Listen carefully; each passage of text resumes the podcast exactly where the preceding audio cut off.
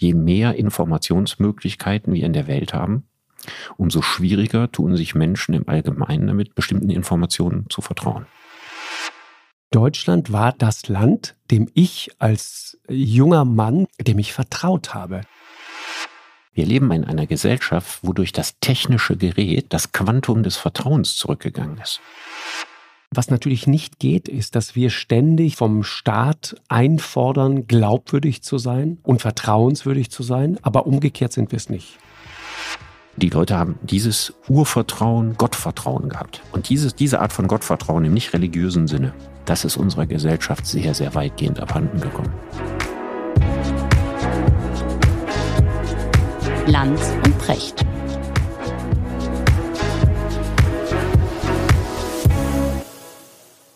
Richard, schönen guten Morgen. Ja, guten Morgen, Markus. Wo erreiche ich dich? Och, ich bin gerade in Berlin unterwegs. Okay, verstehe. In der Hauptstadt war ja auch neulich. Ist, äh, irgendwie, Berlin ist eine coole Stadt irgendwie geworden, finde ich, ne? Ich mag das. Ja, es ist vor allen Dingen so eine wahnsinnig gemischte Stadt. Hm? Also in, in Düsseldorf ist äh, eine sehr einheitliche Stadt und Berlin besteht aus lauter unterschiedlichen Städten, in denen die Menschen wieder in unterschiedlichen Universen leben mhm. und dadurch natürlich die einzige richtige Weltstadt.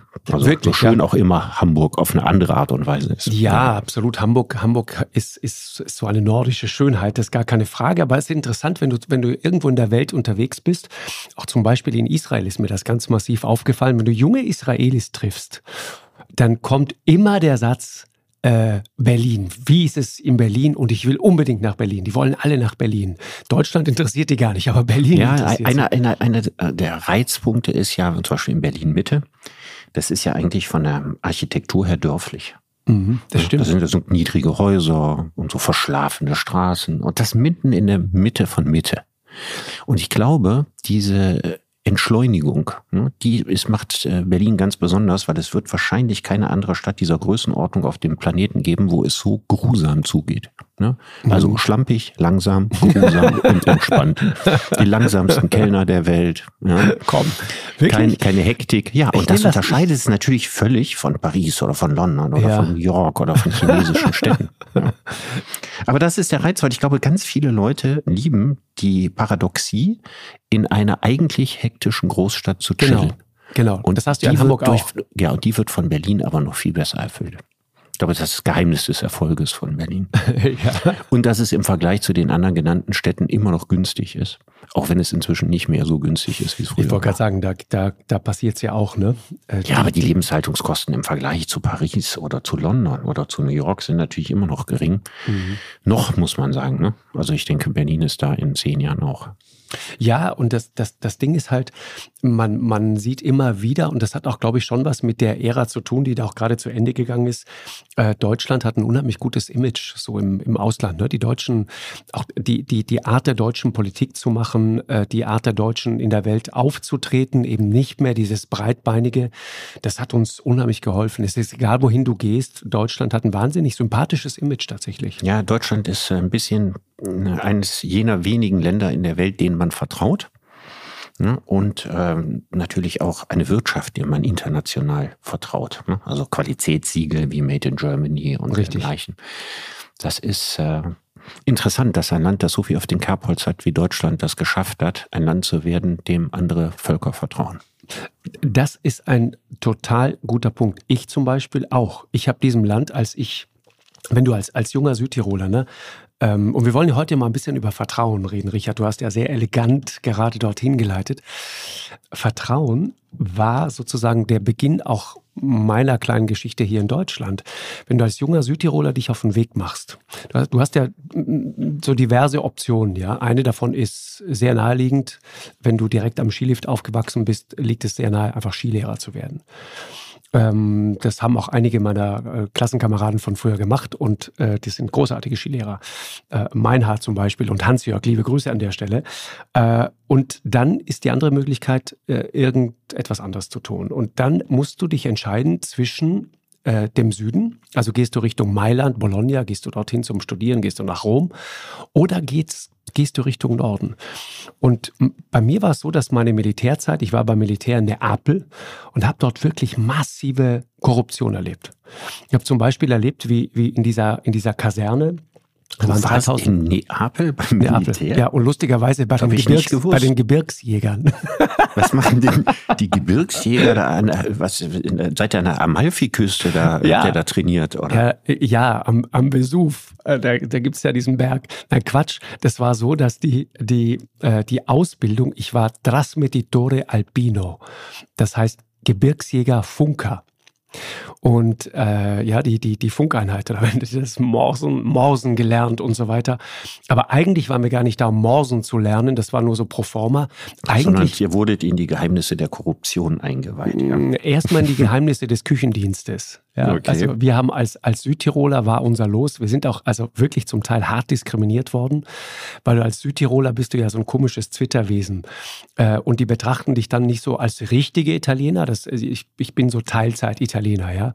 Und wenn mich Leute fragen, wie fühlst du dich denn? Bist du ein Italiener oder bist du ein Deutscher? Dann sage ich immer, du, ich, ganz ehrlich, ich, es gibt keine Hymne, bei der es mir so wirklich kalt den Rücken runterläuft vor Rührung äh, weil wir halt so Zwitterwesen sind. Ne? Wir gehören zum italienischen Staat und ich mag Italien, ich mag die Italiener vor allen Dingen, ich mag die wirklich sehr, weil, weil dieses, dieses, diese Italiener, die haben so eine, so eine, so eine gesunde Empathie. Ich sage dir ein kleines Beispiel. Als, als ich dort war in ähm, Neapel, da war gerade Golfkrieg, der erste Golfkrieg. Und äh, selbstverständlich äh, wollten auch die Italiener und hatten sie die Absicht, ihren Verpflichtungen als NATO-Mitglied nachzukommen. Und dann hieß es, ja, also pass auf, was machen wir denn jetzt? Wir schicken ein Schiff, äh, so ein, so ein, mit so, mit so Elitesoldaten drauf, ja. Und dann fing dieser, diese Invasion im Irak an, dieser erste Golfkrieg, und dieses Schiff war einfach kaputt und konnte leider, leider nicht auslaufen. Das ist irgendwie überhaupt nicht überraschend. Ja, und dann. Das hat vorher in Neapel gelegen. Nee, irgendwo, ich glaube in der Toskana. Und das sollte dann auslaufen und es lief halt irgendwie nicht aus und es war einfach kaputt. Und als es So wird dann man auch zur endlich, pazifistischen Nation. Ja, und als es endlich repariert war, war dann halt der Krieg zu Ende. Dann lohnte es sich nicht mehr äh, auszulaufen, ja. Und ich muss dir wirklich sagen, das ist ja so die Idee von, stell dir vor, es ist Krieg und keiner geht hin. Genau. Wenn du einmal erlebt hast, wie sehr eine italienische Mutter zum Beispiel, wie die an ihren Söhnen hängen, wie die ihre Kinder lieben, die Väter natürlich auch, ja, dann verstehst du, warum dieses Schiff nicht ausgelaufen ist. Weißt du, was ich meine? Das ist so eine Art von, von, von äh, innerer Verweigerung, die da stattgefunden hat. Davon bin ich felsenfest überzeugt, die wollten das einfach. Die hatten keinen Bock, ihre, ihre Kinder dort im Wüstensand irgendwo verbluten zu sehen. Ja, das ist einfach, ein- einer von drei Gründen, warum äh, innerhalb Westeuropas Kriege nicht mehr möglich sind, dass das Leben der Kinder heute so wertvoll ist. Die Leute haben so wenig Kinder, die Italiener haben ganz besonders wenig Kinder. Stimmt. Und sie Die hängen niedrigste unglaublich an ihnen. in Europa, Ja, ne? ja. Und sie hängen so sehr an ihnen und die schickt man nicht mehr in den Krieg. Also es ist einer von drei Gründen. Ne? Mal Ja. kurz, die anderen beiden sind, weil es in Europa keine Bodenschätze mehr gibt, für die sich ein Krieg lohnt. Und der dritte ist, dass Kriege militärisch innerhalb Westeuropas auch nicht mehr gewonnen werden können. Und es ist interessant, dass die Kriege ja heute alle da stattfinden, wo A, die Bevölkerung äh, ein starkes Wachstum hat, jung und männlich ne? zum Beispiel in der arabischen Welt, wo es unglaublich viele äh, junge Männer gibt, für die es eigentlich keine berufliche Verwendung gibt. Und wo die entsprechenden Bodenschätze sind, für die sich Kriege noch lohnen. Richtig. Total guter Das Punkt. alles, das alles sind sehr, sehr, sehr wichtige Dinge, warum die Europäische Union äh, auf der militärischen Ebene insofern funktioniert, als dass man äh, weitgehend friedlich untereinander ist. Und warum das kein Vorbild sein kann für Länder wie die arabische Welt zum Beispiel. Und auch nicht für, für viele Länder südlich des Äquator. Mhm. Ja, kann ich mir vorstellen. Das ist ein interessanter Punkt, ja. Und Also man kann den Italienern vertrauen, dass sie ihre Kinder nicht in den Krieg schicken und deswegen weiß man, der Italiener ist Pazifist. mh, ja, im, im, im Kern ja. Und, und, und diese Empathie, die da immer so durchkommt, die mochte ich immer sehr. Aber das, andere war halt, wenn du, wenn du in Neapel bist, dann kriegst du halt mit, ne? wenn du, wenn du nicht Beziehungen hast, wenn es nicht irgendwie läuft, dann wirst du da halt einfach genau gar nichts. Ne? Und umgekehrt natürlich, äh, wenn es die Chance gibt, dann den, dem Staat sozusagen mal ein Schnippchen zu schlagen, dann wird es auch gemacht. Ich erinnere mich an ein legendäres Veteranentreffen. Und ich war überrascht, wie viele Veteranen der italienische Staat so hat. Ja, dachte also bei, bei dem, was die an Kriegseinsätzen hinter sich haben, so viele Veteranen können das nicht sein. Da kamen aber sehr, sehr viele Menschen mit ihren Familien und angeblich gab es dort dann ein Mittagessen äh, für diese Veteranen. Bis ich dann mitkriegte, Viele von denen hatten so große schwarze Plastiktüten dabei. Die waren leer, als sie diese Kaserne betreten haben und die waren sehr prall gefüllt, als sie sie wieder verlassen haben. Mhm. Das heißt, die haben dort einfach mitgenommen aus dem Magazin, was das Magazin des italienischen Militärs zu bieten hatte. Olivenöl und äh, Nudeln und so weiter. Und das fand ich schon sehr interessant, wie unter den Augen der Staatsmacht dort einfach kostenlos wie soll man sagen, eingekauft wurde. Ja. Das heißt, die, die, die, Menschen in Italien haben ein sehr, sehr geringes Vertrauen in den Staat. Total, ja, total. Aber sie haben äh, sehr viel Vertrauen in Familienbande. Zum Beispiel, genau. Ja. Ich meine, man darf sich ja nicht, äh, nichts vormachen. Die Mafia würde ohne die Währung des Vertrauens nicht funktionieren. Das stimmt. Also das Vertrauen äh, ist nicht nur für hehre und edle Ziele wichtig, Ne? Sondern es ist natürlich äh, interessant, dass äh, all diese bewaffneten NGOs, ne, wie die Mafia, auch ein sehr, sehr hohes Maß an Vertrauen brauchen, um zu funktionieren. Bewaffnete NGOs, so weit würde ich jetzt wirklich nicht gehen. Aber ja, naja. Non-Government Organization, also das kann man schon so nennen. Ja, und es ist auch so interessant, wie die, wie die Leute sich dann so zurechtfinden und einrichten in so einer Welt. In, in Neapel ist es ja die Camorra. Ich erinnere mich an einen guten Freund von mir, der hatte sich dann irgendwann, der hat mich dann regelmäßig mitgenommen, rein so in diese, in diese Gassen und Straßen, zum Teil, die keinen Namen mehr haben, wo man eigentlich normalerweise nicht reingeht, weil es wirklich zu gefährlich ist. Aber mit Lino, so hieß der oder heißt der, war das kein Problem. Und Lino Petrazzuolo, so heißt er, ähm, hatte dann irgendwann sich ein neues Auto gekauft. Und dann hat er mich mitgenommen zu dieser Garage und macht diese Garage auf und sagt zu mir, du musst mir jetzt helfen. Und dann fing er an, vor meinen Augen äh, auf dieses Auto einzutreten. Und dann haben wir angefangen, systematisch Bollen da reinzutreten in diese, in diese funkelnagelneue Karre. Und irgendwann sagte ich zu ihm, warum machst du das? Wird? Genau, damit sie ja, nicht ja. geklaut wird. Das war das Argument. Auch das mochte ich, ein sehr pragmatischer Ansatz.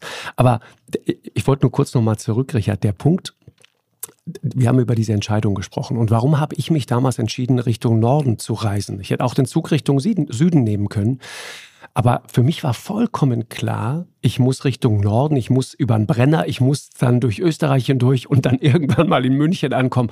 Ich muss nach Deutschland, weil Deutschland war das Land, dem ich als äh, junger Mann, der wirklich gar nichts äh, hatte und auch nicht so richtig wusste, wohin mit sich und, und, und seiner kleinen Welt, dem ich vertraut habe. Das war mhm. der einzige Grund. Ich wusste, wenn es ein Land gibt, in dem jemand wie ich, der keine großen Beziehungen hat und auch keine großartigen Möglichkeiten erstmal, wenn du es irgendwo packen kannst, dann in Deutschland. Das war der Grund. Aber sag mal, ich meine, ähm, dass man in Österreich nicht so bedingungslos vertrauen kann, darüber ja, kann haben wir man, ja schon oft geredet. Auch. Ja, aber kann man, nein, aber kann man auch, ne? Kann man auch. Aber, aber Österreich ja, ist ein schönes Land, ich mag ja, Österreich. Augenzwinkern, wie immer, ja, wenn wir genau. über Österreich reden. Also wir, wir, wir, wir, wir scherzen ja nur genau. über Österreich, weil wir es mögen. Weil wir es so lieben, ja, genau. Ja, aber Schweiz hättest du auch nehmen können. Das stimmt. Äh, Habe ich interessanterweise gar nicht drüber nachgedacht. Schweiz, ein so schönes Land, ne? Aber war nicht mein Thema. Nee, es war Deutschland. Und das war, es war dieses Vertrauen, das von diesem Land ausgeht, tatsächlich. Ist so.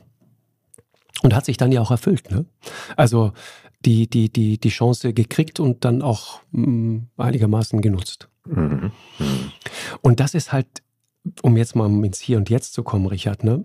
Dieses Vertrauen erodiert gerade.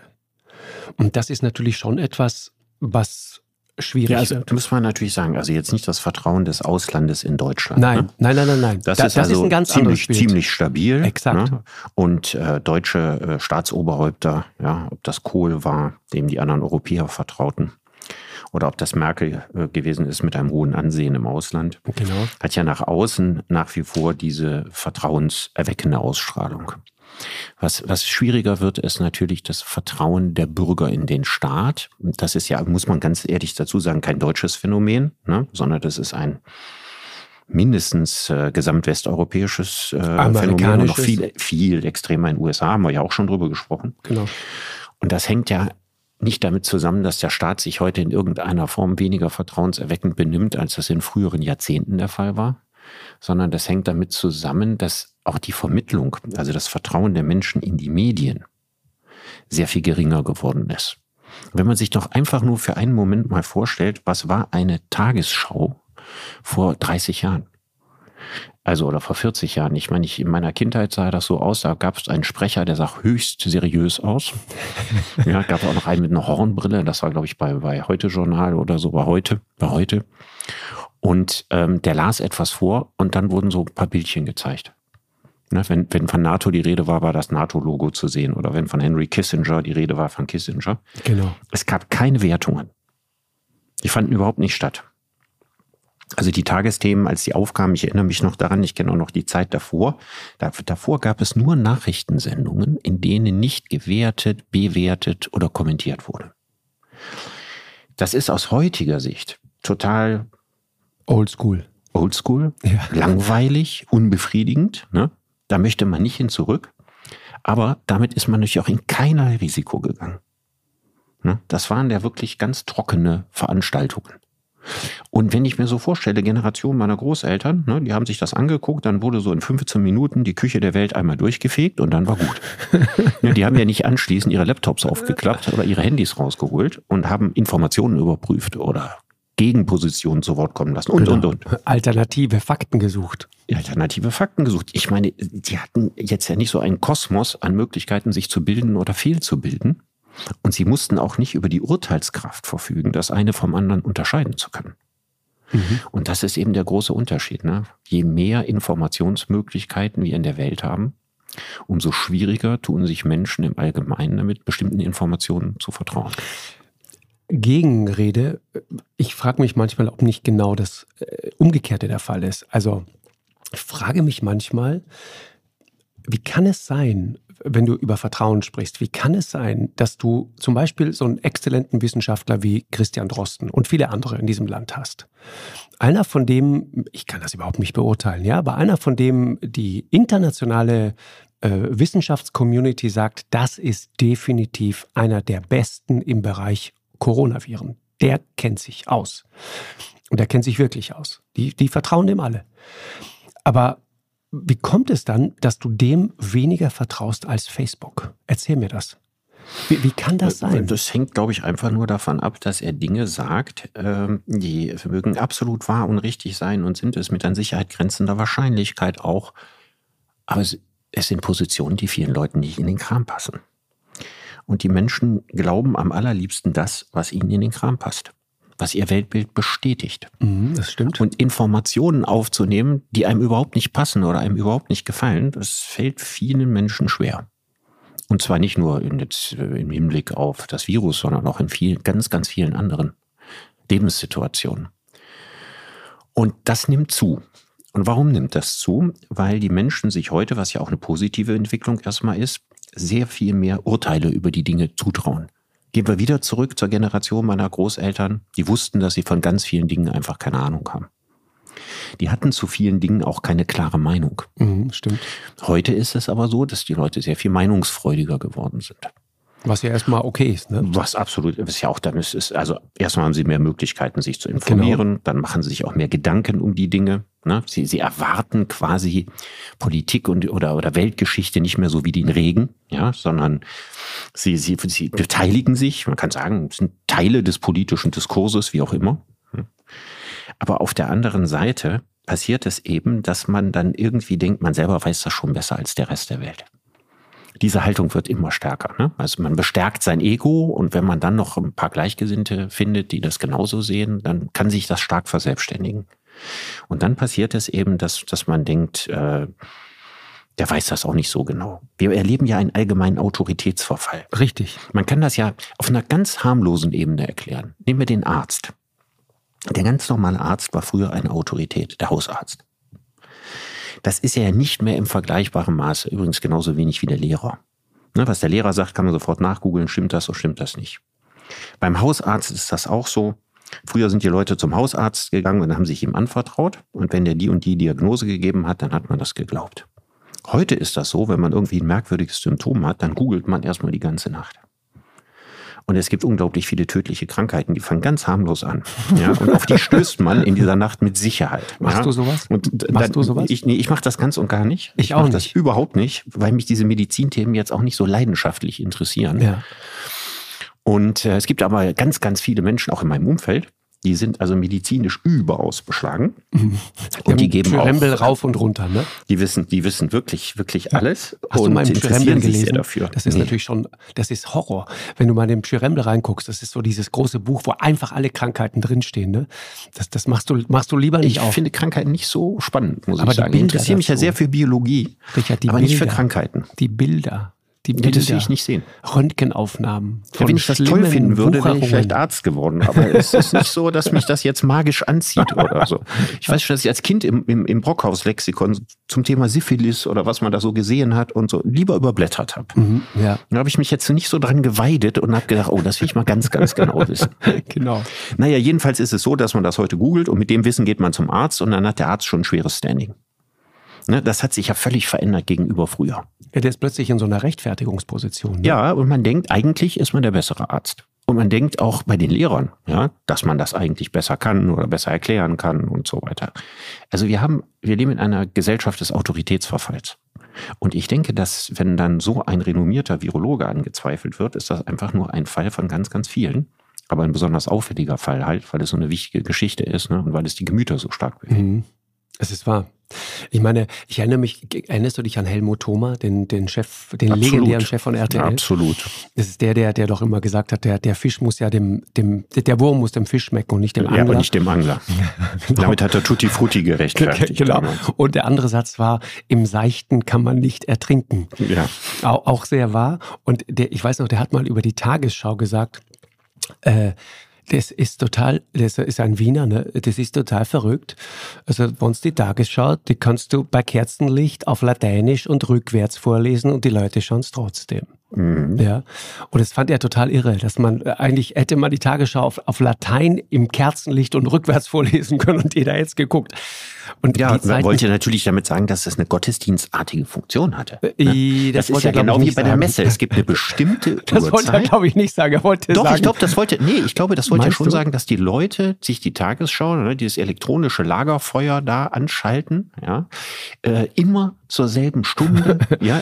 Ja. Also wie, wo man genau weiß, so jetzt kommt das Angelus läuten oder jetzt kommt das und das Gebet und so weiter. ne, Und dann war es strengstens formalisiert. ne. Also es war schon äh, früher so eine Art säkularisierter Gottesdienst. Ja, alle gingen dahin, alle guckten sich das an, ja, alle kriegten genau das Gleiche vorgesetzt. Ich glaube, das hatte schon ein bisschen was davon. Um, um weißt du was, ich, ich muss, ich, ich äh, gebe zu, ich mag das, ne? Wenn ich, wenn ich heute zum Beispiel Jan Hofer sehe, bei RTL direkt, ne? Wenn diese Sendung besteht ja immer aus zwei Teilen. Erst ist ja so ein, fängt, so fangen so die Nachrichten an und Jan Hofer erscheint. Und das ist dann immer, es löst bei mir so ein wohliges, warmes Gefühl aus. Jan Hofer kommt. Und ich glaube dem alles. Und zwar durch die Art und Echt? Weise, wie er, ja, durch die Art und Weise, wie er das so vorträgt. Der ist einfach dieser ganz neutrale Sprecher. Und dann geht's aber rein in so einen persönlicheren Teil und dann ist es anders. Dann kann man sich dran reiben oder auch nicht. Äh, Das ist aber dann auch nicht mehr der Jan Hofer, den ich aus der Tagesschau kenne. Ne? Das hat so zwei Teile, das ist sehr interessant. Aber dieses Gefühl, wenn ich diese Stimme höre, diese Art zu sprechen, dieses, diese komplette, die komplette Abwesenheit von Ironie, Sarkasmus, Zynismus, ja, einfach alles weg. Und dann hast du die Tagesschau. Und das ist gut. Aber Vertrauen, Richard, das ist ja, glaube ich, ein wichtiger Punkt. Ähm, mit äh, Kester, mit unserem Freund Kester im Vorfeld darüber gesprochen. Und der wies mich auf einen Hirnforscher hin, Nils Bierbäumer. Ich weiß nicht, ob du den kennst. Baumer, Bierbaumer. Der, das ist auch ein interessanter Gedanke. Der sagt, wer vertraut, der entscheidet sich auch bewusst dafür, sich verletzbar zu machen. Der riskiert was. Weil jeder Akt des Vertrauens birgt auch die Möglichkeit, Schaden zu nehmen. Und das ist natürlich ein guter Gedanke. Ne? Das heißt, wenn du, Das wenn ist du, ein, ne? ja, das ist ein guter Gedanke. Ich will das mal ausweiten. Wenn wir jetzt über Vertrauen reden, reden wir ja Vertrauen in die Medien, Vertrauen in die Politik. Wir leben aber in einer Gesellschaft, wo durch das technische Gerät das Quantum des Vertrauens zurückgegangen ist. Nämlich dadurch, dass wir Handys haben. Also ich erinnere mich an Zeiten, dass man im Urlaub war, in einer Kinderfreizeit oder sowas, da waren wir zwei Wochen von zu Hause weg. In diesen zwei Wochen hat man nicht ein einziges Mal mit seinen Eltern telefoniert. Als Zehnjähriger. Mhm. Heute wäre das vollkommen ausgeschlossen. Heute werden ja Kinder dadurch, dass sie relativ früh ihre Handys kriegen, eigentlich die ganze Zeit gemonitort und überwacht. Und wenn man mal zwei Tage, Fußfessel. ja, zwei Tage nichts gehört hat, ja, Ja. Ein, oh, oh, oh, oh, oh, ja, da denkt man, da ist was passiert. Das heißt, was uns verloren gegangen ist, ist das im übertragenen Sinne Gottvertrauen. Nach dem Motto, ja, ja, wird schon gut gehen, wird schon werden. Sondern wir haben uns angewöhnt, das zu kontrollieren. Mhm. Das heißt, wir benötigen heute im Alltag sehr, sehr viel weniger Vertrauen, als wir früher hatten. Vertrauen ist uns eigentlich ein bisschen abhanden gekommen. Wir brauchen das gar nicht mehr so oft. Früher musste man in allen erdenklichen Situationen darauf vertrauen, dass das schon irgendwie gut läuft. Diese Zeiten, als man kein Handy hatte und den, den, den Bundesbahnfahrplan, ja, wenn man den nicht ausnahmsweise zu Hause hatte, also zum Bahnhof gehen und denken, ja, da wird schon irgendwie in nächster Zeit ein Zug in die richtige Richtung fahren. Das war noch eine normale Verhaltensweise. Das, das stimmt. Das ist heute überhaupt nicht mehr möglich. Das heißt also, dieses ganze Gottvertrauen im Alltag, das brauchen wir heute nicht mehr. Und das führt vielleicht dazu, dass wir gar nicht mehr geübt sind zu vertrauen.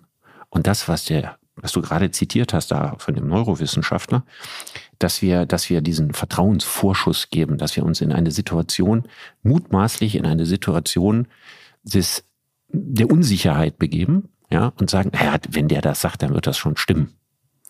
Das sind wir überhaupt nicht mehr gewohnt.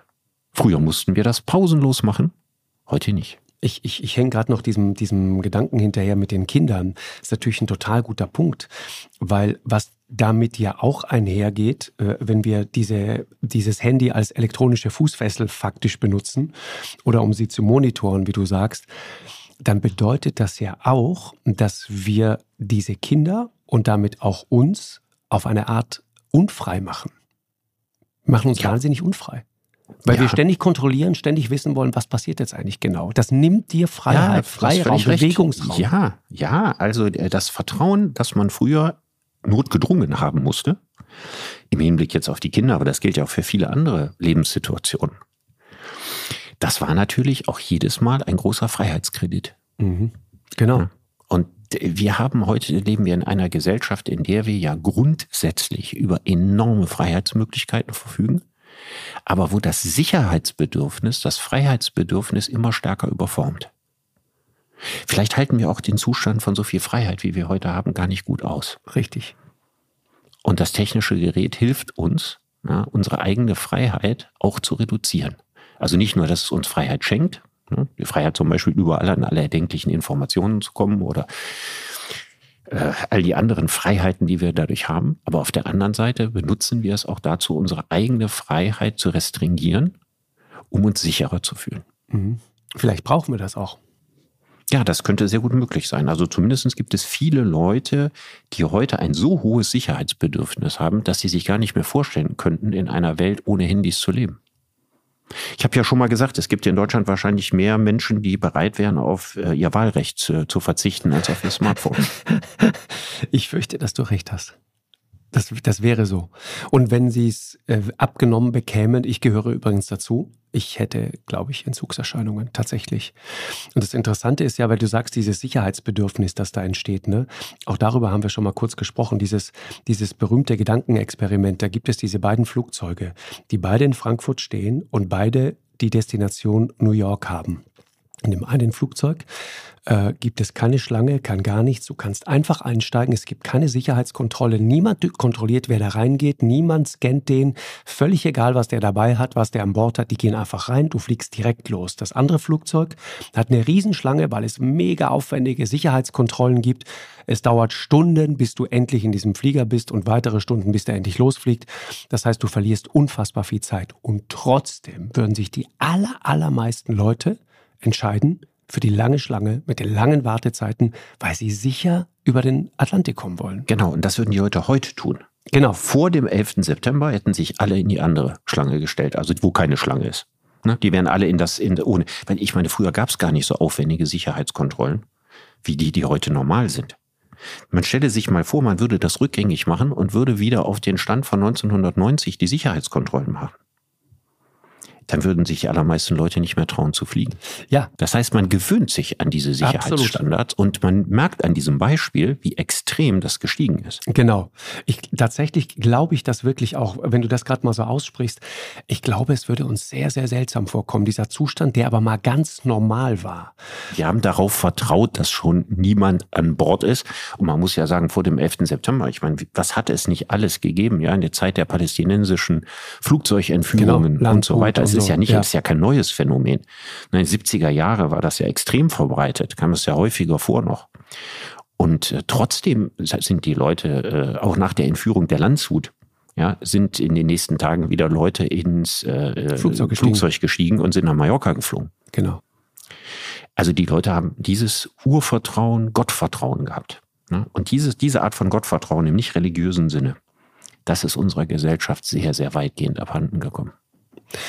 Ja, ist wirklich ein interessanter Punkt. Und wenn du, es gibt ja auch, Vertrauen ist ja keine Einbahnstraße. Ne? Ich habe über Vertrauen nachgedacht, jetzt zum Beispiel auch im Zusammenhang mit dieser Impfpflicht, die ich persönlich schwierig finde, weil wir vor den Leuten so lang immer wieder gesagt haben, gibt es ja auch mittlerweile berühmte Zusammenschnitte, wo du einfach eine Spitzenfrau und einen Spitzenmann aus der ersten Reihe der deutschen Politik hörst, die das kategorisch ausschließen, ihren, ihren, ihr, ihr Wort darauf geben und so weiter. Äh, und was interessant ist, ist in dem Zusammenhang die Überlegung, dass die das alle natürlich gemacht haben, in dem Vertrauen darauf, dass die Leute vernünftig sind und sich impfen lassen? Ja, erstens darauf und zweitens, weil man gedacht hat, dass der Höhepunkt äh, dieses äh, Viruses relativ schnell überschritten sein würde und wir uns zukünftig damit gar nicht mehr in diesem Ausmaß befassen müssen. Genau. Aber worauf ich hinaus will, ist, Richard, ist ein anderer Punkt. Also das heißt, der hat, der hat sozusagen der Staat auf seine Bürger vertraut und es hat nicht funktioniert. Und jetzt kommt diese Impfpflicht. Und jetzt passiert genau das Umgekehrte. Jetzt verlangt der Staat, dass seine Bürger ihm vertrauen. Ne, jetzt will der Staat von uns vertrauen. Erst war die Idee, pass auf, äh, wir vertrauen, wir vertrauen euch, euch, macht das schon. Wir entwickeln mhm. eine Impfung und, und wenn es eine gute Impfung ist, mit äh, geringen Nebenwirkungen und sehr äh, effektiv, dann werden wir oder vertrauen wir darauf, dass ihr so vernünftig seid und, und euch impfen lässt, schlicht und ergreifend. Und jetzt passiert das Umgekehrte. Jetzt sagt der Staat, okay, wir haben gesehen, wir können euch nicht vertrauen, jetzt müsst ihr uns vertrauen. Und die Frage ist, sind wir bereit, diesem Staat jetzt zu vertrauen und zu sagen, okay, ihr führt jetzt zwar eine Impfpflicht ein, Ihr gebt damit auch zu, dass ihr euch geirrt habt. Ihr gebt damit auch zu, dass ihr vielleicht auch ein falsches Menschenbild hattet, weil offensichtlich sind wir als Bürger gar nicht die, die ihr vermutet habt. Ja, das steckt, steckt ja auch dahinter. Und jetzt kommt die Frage, was, was passiert jetzt, wenn wir sozusagen jetzt dem Staat vertrauen müssen? Und du siehst ja, was passiert. Mhm. Naja, es ist, ich habe das Problem der Impfpflicht immer darin gesehen, dass ich immer denke, dass die Leute, die sich bislang nicht haben impfen lassen, sich auch wegen einer Impfpflicht nicht impfen lassen werden so dass ich mich immer gefragt habe, ist dieses Mittel wirklich überhaupt erfolgreich? Ja, das ist nochmal Und da man damit rechnen muss, dass ja es gesellschaftlichen Widerstand hervorruft, ist es die Frage, ist es den Preis wert? Also den Preis wäre es wert, wenn sich jetzt äh, die Zahl der Menschen, die sich bislang nicht haben impfen lassen, dramatisch verbessern würde und sehr viel mehr Leute würden sich impfen lassen. Aber ist das überhaupt ein erwartbares Ziel bei einer Impfpflicht? Es gibt ja sehr viele Leute, ich habe das ja auch schon mal gesagt, die, die leben in sozialen Verhältnissen, wo sie sich keinen richtig großen, sorgenden Kopf um sich selbst machen und auch nicht genau. um andere. Es sind häufig auch Menschen ohne Arbeit, manchmal Menschen mit Alkoholproblemen und so weiter. Davon haben wir sehr, sehr viele in diesem Land. Und gerade da ist die Zahl der ungeimpften sehr, sehr hoch. Werden diese Leute sich ob einer Impfpflicht jetzt impfen lassen? Das ist eben das, was ich vermute, was eher nicht passiert. Und man muss ja eine Maßnahme, die man ergreift, unter dem Gesichtspunkt des Nahhorizonts betrachten. Ne? Also die Frage, wozu kann die führen? Ein realistisches Szenario entwickeln. Ich weiß nicht, welche Gesellschaftswissenschaftler sich mit solchen Szenarien beschäftigt haben. Aber ich habe da einige Zweifel daran, dass äh, das, was der Nutzen einer solchen Maßnahme größer ist als der Schaden, den man dadurch anrichtet, dass man diejenigen, die ohnehin kritisches Verhältnis zum Staat haben, damit weiter radikalisiert. Und ich finde, das ist eine sehr, sehr schwierige Abwägungsfrage. Ist es. Es ist ein riesiges Dilemma, in dem wir da gerade stecken. Ne? Und ich habe immer den Eindruck, dass es so, so oft aber nicht gesehen wird.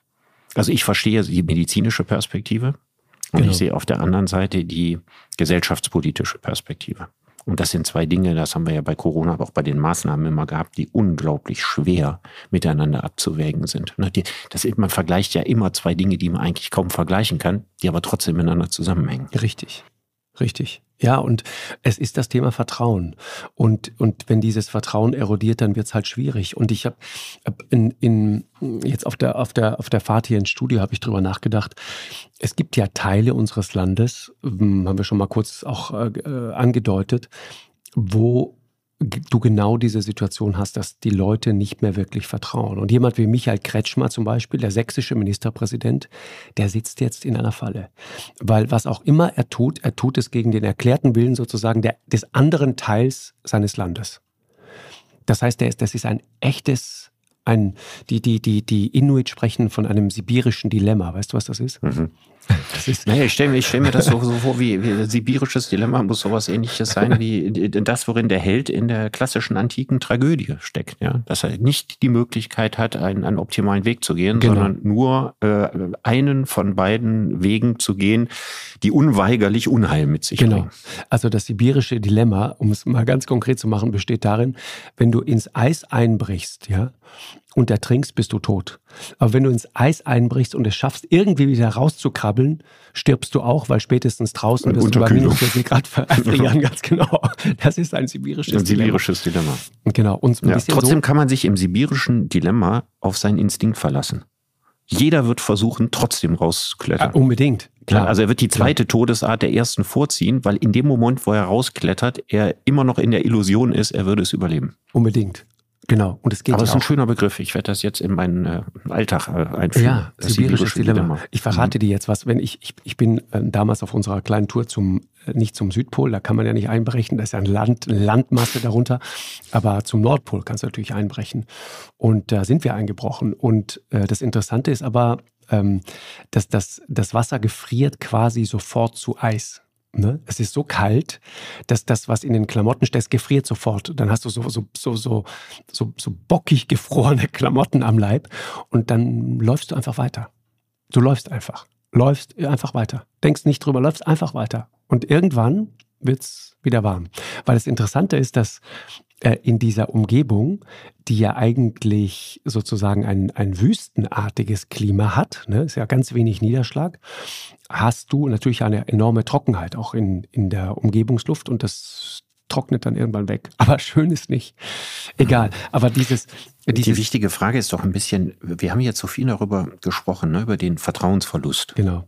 Also man kann den einmal damit erklären, dass wir in einer Gesellschaft leben, der in der insgesamt die Bedeutung von Vertrauen stark nachgelassen hat, weil die Möglichkeiten der Kontrolle deutlich mehr geworden sind. Ne, das war das Beispiel mit dem Kindermonitoren, Handy und so weiter. Genau. Wir haben zweitens davon gesprochen, dass wir Autoritätsverlust erleben. Ne? Wir, wir, leben heute in einer Gesellschaft, die, was auch bis zum gewissen Grade erstmal gut ist, ja, nicht vor Ehrfurcht in die Knie geht. Genau, das will ja, ich auch. Vor, also vor Politikern, vor Ärzten, vor Lehrern und so weiter. Ne? Genau, zu hinterfragen ist doch erstmal gut. Ist erstmal erstmal was Positives, genau. Ne? führt aber dann dazu, dass man eine sehr gute Urteilskraft braucht, bis, bis man merkt, das hinterfrage ich mal sinnvollerweise und hier lasse ich es vielleicht mal bleiben. Ne? Es kann so ein notorisches Hinterfragen daraus werden, alles und immer und grundsätzlich zu nörgeln oder zu hinterfragen. Was müsste ein Staat tun, um mehr Vertrauen von seinen Bürgern zu bekommen? Gibt es überhaupt Möglichkeiten? Also mich interessiert jetzt eigentlich, nachdem wir die Diagnose ja, gestellt stimmt. haben, die Therapie. Ja. Mhm. Also wie, unter welchen Umständen oder was müsste der Staat tun, dass das allgemeine Vertrauen in ihn weiter steigt? Und dazu müssten wir eins noch sagen. Die Mehrheit der Menschen in diesem Land, überwältigende Mehrheit, vertraut, vertraut dem Staat. Genau. Ja. Aber die Angst besteht darin, dass die Minderheit größer wird. Ja, und wie verhindert man das? Genau, und der, und der Punkt ist ja, auf den wir ja eigentlich die ganze Zeit hinarbeiten. Du hast ja gesagt, Westeuropa, und das ist auch, finde ich, genau der richtige Befund. Deutschland ist diesbezüglich, finde ich, noch eine ziemlich gute Ausnahme. Äh, wenn du in die USA guckst, das ist, das ist, das ist Wahnsinn, wie, wie sehr dieses Vertrauen einfach abgeschmolzen ist tatsächlich in, in das System, in den Staat. Und das ist ja dann sozusagen gipfelt dann in den äh, Vorkommnissen des 6. Januar. Ne? Ja. Also das muss, muss man sich schon mal klar machen. Aber ja, du hast recht. Ich, ich, hast du eine Idee? Nee, also eine richtig gute Idee dafür habe ich auch nicht. Weil ich immer das Gefühl habe, dass die Menschen, die der Staat verloren hat, dass, er die, mit ein, dass die mit einer solchen Härte ne, dem Staat gegenüberstehen. Also, dass diese, man weiß das ja, ne? Also normalerweise würde man denken, ja, wenn der Staat jetzt Vertrauensmissbrauch begangen hätte, was er nicht hat, dann könnte man ja sozusagen die trotzige Reaktion verstehen. Mhm. Aber es, es gehört ja schon eine Menge Fantasie dazu, irgendwo in der Corona-Politik einen Vertrauensmissbrauch des Staates irgendwo wittern zu wollen. Und wenn der jetzt gegenstandslos ist, dann kann der Staat ja auch nicht sagen, oh, ich habe hier irgendwelche Fehler oder irgendwas gemacht im größeren Stil. Das heißt also, die, die Leute, die dem Staat nicht trauen, haben ja nichts Faktisches gegen den Staat in der Hand, sondern die leben in ihren eigenen Privatmetaphysiken. Ja. Die haben sich in ihren, ihren, ihren eigenen Kosmos tieferer Wahrheiten eingesponnen. Und ich habe ehrlich gesagt, ich weiß nicht, was der Staat tun kann. Also wenn ich höre, dass jetzt so Messenger-Dienste oder Telegram und so, dass, dass, dass sie jetzt äh, zensiert, gesperrt oder irgendwas genau. werden, jede dieser Maßnahmen wird nur dazu führen, dass die Leute, die mit dem Staat abgeschlossen haben, darin weitere Beweise gegen äh, den Staat finden. Genau so ist es. Ne, das ist ja auch eine Dilemmasituation, ein sibirisches Dilemma. Ja, Total. Ja.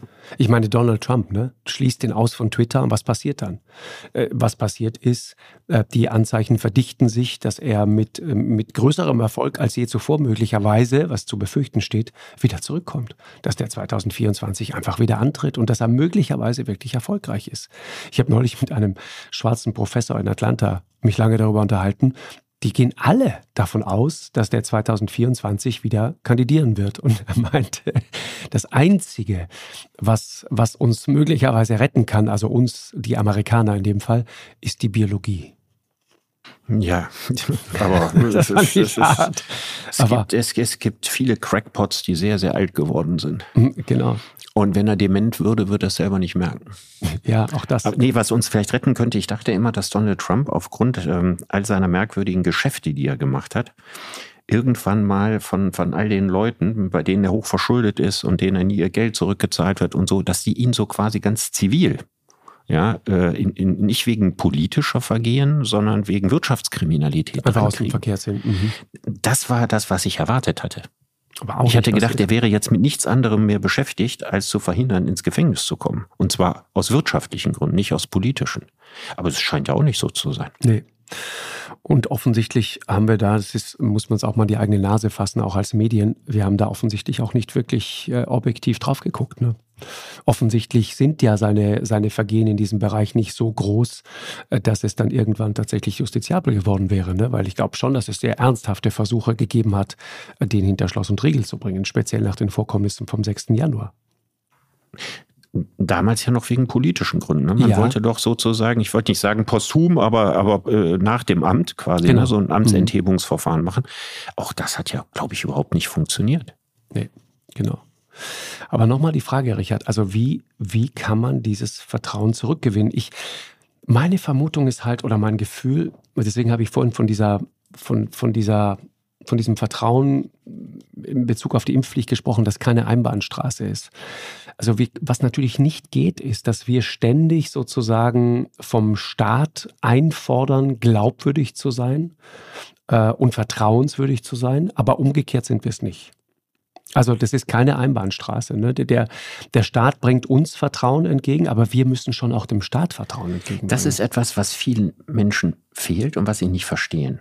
Liberal-demokratische Gesellschaften wie die unsere sind darauf angewiesen, genau. dass die Menschen den staatlichen Institutionen grundsätzlich erst einmal vertrauen. Mhm. Es sei denn, es besteht ein wirklich ein ernsthafter Grund, im einen oder anderen Fall irgendein Misstrauen zu haben. Der muss aber sehr, sehr seriös und ernsthaft und so weiter sein. Aber grundsätzlich brauchen die den Glauben daran, dass das schon alles rechtlich und in Ordnung ist. Richtig. Wenn, das ist der Unterschied zwischen Demokratien und Diktaturen. Genau. Diktaturen brauchen nicht das Vertrauen ihrer Bürger, sondern deren Angst. Richtig.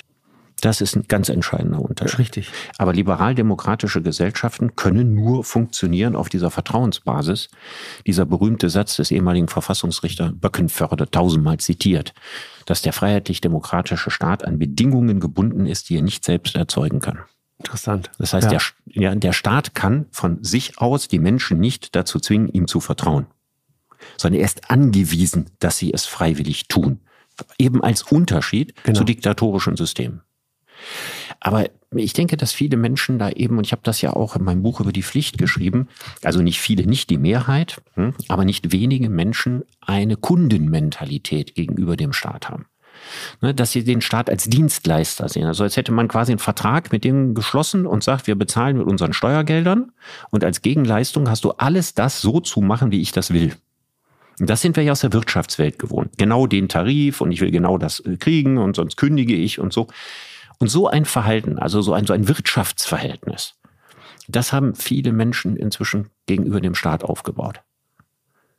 Und das ist problematisch, weil so wird ein Staat dauerhaft nicht funktionieren. Und Vertrauen ist der soziale Kit, der liberal-demokratische Gesellschaften zusammenhält. Und wenn wir ein rein wirtschaftliches Verhältnis. Was krieg ich von dir, Staat? Ja, genau. was, was, nimmst du mir und was gibst du mir? Ja, was habe ich davon? Ne, die Frage, was habe ich davon? Ne, das ist eine Frage, die, die, die man sich äh, beim Handel stellt. Ja, ist das sein Geld wert? Genau. Das ist aber eine Frage, die man nicht übertragen darf auf das Verhältnis zum Staat. Aber ich glaube, dass wir so dermaßen in einer solchen kapitalistischen äh, ja, das ist eigentlich Markt, Marktwirtschaft, ne? Es ist Markt, so eine marktwirtschaftliche Attitüde, ne? Ja, es ist, das ist sozusagen, als wäre nur noch, wären nur noch Wirtschaftsregeln übrig geblieben. Genau. Das hängt ja damit zusammen, dass wir uns heute Gott sei Dank vor dem Staat nicht mehr fürchten müssen, wie in früheren Zeiten. Ja, und der Staat zwingt uns auch nicht mehr in Kriege zu ziehen. Ne, was war das für ein schreckliches Leben in früheren Zeiten, ja, wo der Staat seine Landeskinder pausenlos verheizt hat? In Abertausende von Kriegen und immer wieder in Weltkriegen am Ende. Und heute müssen wir alles das nicht mehr befürchten und wir könnten doch eigentlich ein wahnsinnig entspanntes Vertrauensverhältnis zum Staat haben. Das haben wir aber nicht. Also viele Menschen jedenfalls nicht. Je weniger der Staat von den Menschen fordert, umso weniger Respekt haben die Menschen auf der anderen Seite vor dem Staat. Das ist so ein bisschen wie antiautoritäre Erziehung, denke ich manchmal. Ja. Also ich finde es ja großartig, dass der Staat nicht mehr autoritär ist. Genau. Aber ich finde es bedenklich, dass viele Menschen dann im Gegenzug den Staat offensichtlich auch nicht mehr ernst nehmen. Mhm. Ja, ich, ich, muss die ganze Zeit an diesen, an diesen Satz, der, der für mich der Satz des Jahres ist, Angela Merkel. Ne? Wir, wir, wir sind keine Diktatur, wir sind eine Demokratie und wir leben von geteiltem Wissen und Mitwirkung. Diese beiden Begriffe, das ja. ist doch das Ding. Aber darauf können wir uns irgendwie nicht mehr einigen. Geteiltes Wissen, Christian Drosten sagt etwas, viele andere sagen etwas und wir vertrauen darauf, dass das stimmt, was der sagt. Und dann geht es im zweiten Schritt um die Mitwirkung. Also was ist die Konsequenz daraus? Wenn das stimmt, was der sagt, dann erwächst doch in mir die Einsicht, dass ich mich dann impfen lasse tut in, wir, wir arbeiten ja schon die ganze Zeit heraus, dass das glücklicherweise nicht die Mehrheit dieses Landes ist. Aber man sollte das nicht ver verharmlosen oder kleinreden. Der, der Punkt ist, es sind so viele mittlerweile, die es dann auch anders sehen, dass es schon ein signifikanter Teil ist. Man kann nicht einfach über die Leute hinweggucken. Ne? Das geht nicht. Nee, und äh, die spannende Frage ist, wenn Corona wird ja nicht irgendwie so schnell weggehen. Ne? Aber es kann ja sein, dass es, äh, wenn wir viel Glück haben, das Virus sich dann vielleicht doch ein bisschen abschwächt. Oder dass wegen der hohen Zahl der Geimpften die Ausschläge nicht mehr so hoch sind, Inzidenzwerte nicht mehr so hoch, Todeszahlen nicht mehr, dass das Ganze weniger wird. Dann stellt sich die Frage, wird dann dieser Riss wieder gekittet von alleine? Hm? Oder bleibt er bestehen und sucht sich das nächste Thema? Richtig. Und meine Befürchtung ist, dass er bestehen bleibt und sich das nächste Thema sucht. Und das werden dann die Maßnahmen gegen den Klimawandel genau. sein. Mhm. Dann werden die genau gleichen Leute, die jetzt dem Staat nicht trauen, ja, äh, die Klimapolitik für vorgeschoben halten. Es sind ja zum Teil schon die gleichen Richtig, Leute, mit ja. einigen Überschneidungen jedenfalls. Und die dann denken, das ist ein maßlos äh, aufgebauschtes Thema, was keine andere Funktion hat, als Freiheitsrechte einzuschränken. Also das ist die Befürchtung, dass wir das Thema dann nicht loswerden. Ja, der, der Staat ist unter Verdacht. Der Staat ist unter ja. Verdacht. Und, und, und deswegen, und das Gegenteil von, von unter Verdacht stellen ist halt Vertrauen. Das ist das krasse Gegenteil davon. Und das ist nicht weg. Ich, ich würde immer noch sagen, dass, dass Deutschland da diesbezüglich auch eher noch die, die Ausnahme ist. Aber wenn du dich mal so umschaust. Gut, in Holland hast du eine ähnliche Situation, ne? Ist auch ein bisschen wie in Deutschland. Du hast ja auch Rebellionen und so gehabt ja, gegen ja. den Staat. Die Skandinavier vertrauen. Also die, die härtesten Anti-Corona-Proteste haben ja vor einem Jahr ziemlich genau in, in Schweden die, die Corona-Doku gedreht über diesen schwedischen Sonderweg. Das war für mich immer noch einer der interessantesten Drehs äh, überhaupt, ist auch immer noch in der Mediathek zu finden. Schweden ungeschminkt, weil viele Zusammenhänge da klar geworden sind, auch die direkte Linie sozusagen zwischen äh, dem, was dort alles schiefgelaufen ist und der schwedischen Migrationspolitik zum Beispiel. Sehr, sehr interessant. Äh, aber dieses Vertrauen in den Staat ist in Schweden da. Das ist enorm, sehr, sehr ausgeprägt. Die, was, die härtesten Corona-Proteste, die es in Schweden damals gab, waren, glaube ich, zwölf Restaurantbesitzer die irgendwann in Stockholm im Schnee rumstanden und sauer darüber waren, dass sie ihre Lokale äh, statt um 22 Uhr um 20 Uhr dicht machen mussten. Das waren die härtesten Corona-Proteste von, von Schweden damals. Da ist auch vieles erodiert, aber nicht in dem Maße. Hm. Ich kann mich allerdings, muss man sagen, ist da vielleicht eine Mentalitätsfrage, ne? Mhm, ja. aber an, an staatskritische Demos in Schweden oder in Dänemark oder in Norwegen oder in Finnland, kann ich mich ehrlich gesagt auch genau. nicht erinnern. Auch nicht in anderen Zeiten. Jetzt nicht nur wegen Corona. Ne? Also es muss, glaube ich, ziemlich viel passieren, bis der Schwede auf die Straße geht.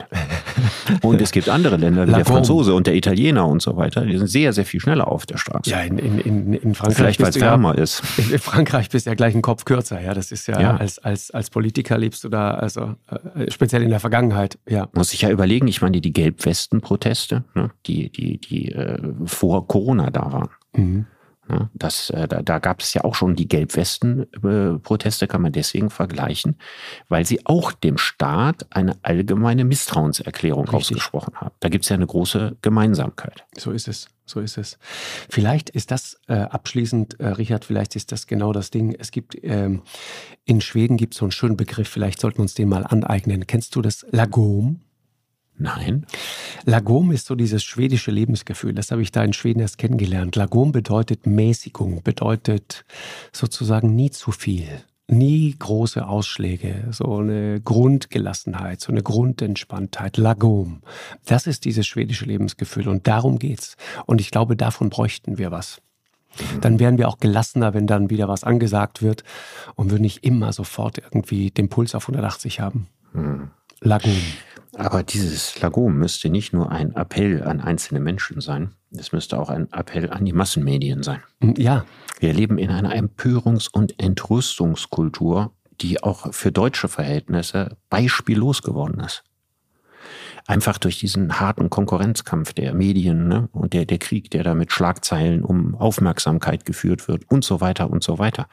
Da fragt man sich ja auch, also diese Büchse der Pandora, ja, wie kriegt man das denn wieder mit ein bisschen mehr Gelassenheit und so weiter runter, wenn das Wirtschaftsmodell davon abhängt, dass man nicht gelassen ist? Ja, guter Punkt. Sollten wir darüber mal reden? Ich würde sagen, ja. Lass uns mal irgendwann mal im neuen Jahr mal über Medien sprechen. Machen wir. Oder? Richard, äh, dank dir sehr. Das ich danke ähm, dir auch, Markus. war sehr äh, inspirierend, fand ich. Ähm, viel gelernt von dir. Äh, und die, die Bedingungen, also der Staat lebt von Bedingungen, die er selber nicht herstellen kann. Das ja. ist natürlich ein großartiger Gedanke. Das ist ein ganz äh, wichtiger Satz in der deutschen Geschichte gewesen. Ja. Mhm. Großartiger Gedanke. Richard, danke dir sehr. Hab ein gutes ich Wochenende. Ich danke dir auch. Ja, mach's Bis bald. Tschüss, Markus. Tschüss, tschüss. Ciao. Eine Produktion von M hoch 2 und Podstars bei OMR im Auftrag des ZDF.